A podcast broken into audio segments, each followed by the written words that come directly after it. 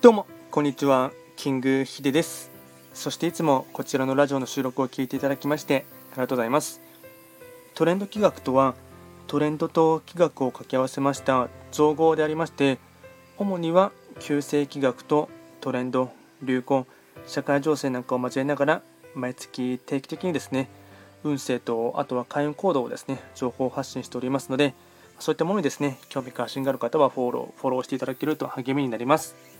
で今回話をしていきたいテーマといたしましてはまあ、旧世紀学のですね、まあ、基本的な概念というかですね、そういったの、まあ、基礎の、まあ、幹となる部分となりまして、総称と総国についてっていう話をですね、まあ、対処法も含めてですね、お話をしていきたいかなと思います。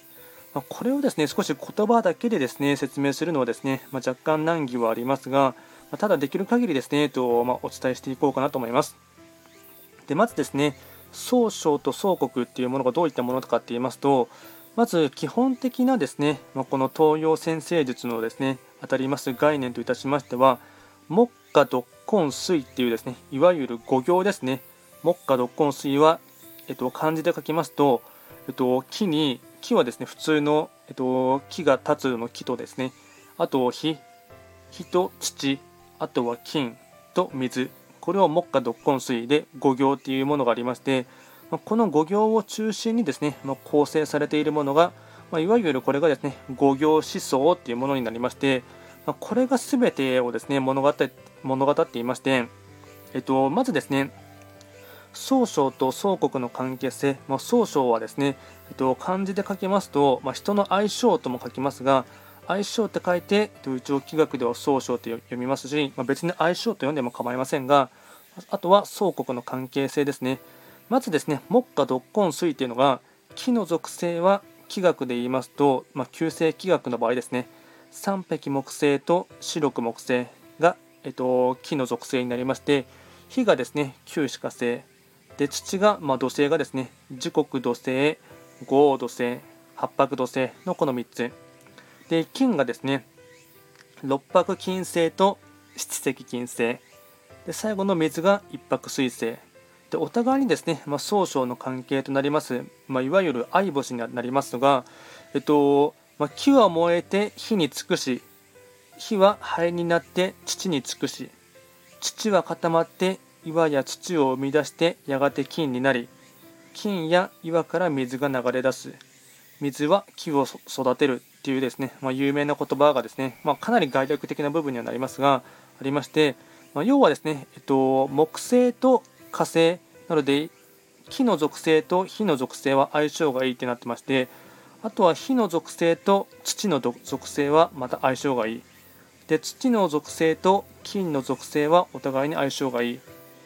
金の属性と水の属性はお互いに相性がいい。で、水とえっと、あと木ですね、も相性がいいというですね、まあ、要は隣り合うですね、星の同士はですね、まあ、いわゆる相星って言われていてですね、ここはここはですね、まあ、お互いに、まあ、の相関関係があるというところでして、で反対にですね、まあ、いわゆる若干人間関係でいうとですね、反対に、ま相性が悪いと思われているものがですね、相国ってものがありまして、ま、これもですね、ま有名な言葉がありまして、ま木は土の養分を奪う、火は金を溶かす、土は水を汚す。金は木の根を傷つける。水は火を消す。っていうのがですね、まあ、いわゆる相国の関係になりまして。で特にですねこの、まあ、一般的に相国とは、まあ、相性が悪いっていうふうに、ま簡単に、ま解釈されることが多いんですが、ま特に人間関係の場合はですねそういったふうにですね反映されることがありまして。ま、ただ、一言にですねその相性が悪いっていうふうに判断してしまいますのは、まあ、早計ですし、かつ、まあ、知恵もですね、あと知識も足りないかなと思っています。まあ、ただですね、その中でもですね、とりわけですね、水の属性なので一泊水性と火の属性、旧歯科性の関係性は特に難しいって言われているんですね。まあ、やはりこれはですね、まあ、水は火を消しますし、まあ、反対にですね、火は水を沸騰させてとまあ、蒸発させるっていう完全に消してしまうという時もありますので、まあ、お互いのですね、えっと、それぞれの、まあ、量とか勢いによってですね、ま立場が逆転いたしますのでなのでとりわけですね、えっとま水星とあと火星はですねあの、ま、ほぼ、うんま、水と油のようなですね関係性というのがありましてただこれをですねいかにですねこの関係性をですねいい方向に持っていくかというところがですね、まあ、いわゆる気学のですね、まあ、大切な知恵の部分になりまして、まあ、解決策といたしましてはこの水と火をですね火の間をつなぐ木木のですね木製のですね作用を活用することがまあですね解決策になりましてなので木の属性はですね3匹木星と白く木星が木の属性になりますのでまあ、仮に人間関係の話で言いますと一泊水星の方と、まあ、九死火星の方がですね、まあ、何かお互いにチームを組んでですね仕事をしないといけないっていういろいろとま状況によってですねあの、ま得意な方同士ではなくてですね苦手な方同士とか不得意に思っている方ともですね、ま時にはま仕事をしたりですね何か交渉事をしないといけないというのはですね、まあ、多々世の中にはあるかと思いますが、まあ、その時のですね一つのですね、ま、解決策といたしましては水と火をですねつなぎ合います木の属性なので仮にですね人間関係の場合は3匹木星の方をですね、まあ、チームの中に入れたりとかあとは白く木星の方もですねお互いにあのチームワークに入れたりしてですね、まあ、あの3人集まれば文殊の知恵とかっていうのもあるかと思いますがそういうふうにですね、まあ、人間関係の中で仮にま3匹木星の方とか白く木星の方がですねあの周りの方にいらっしゃいましたら、まこの時にはですね一緒にお互いに、まコミュニケーションを取ったりですね話し合いを進めていただくっていうのがですね、まあ、一つの知恵でかあとはですね、えっとまあ、全く3匹の方とか白く木星の方もいらっしゃらないという場合もですね、まあ、多々あると思いますので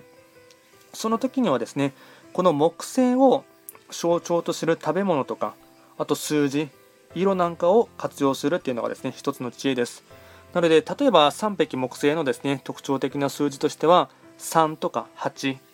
が、えっと、数字になりますのでそういったものをですねからあのラッキーラッキーナンバーとしてですね使ったり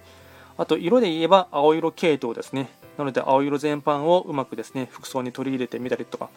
あとは白く木星の場合も同じく数字は3と8あと色で言えばですね、まあ、白く木星なので緑ですね。緑色全般をうまくラッキーカラーに取り入れたりとか。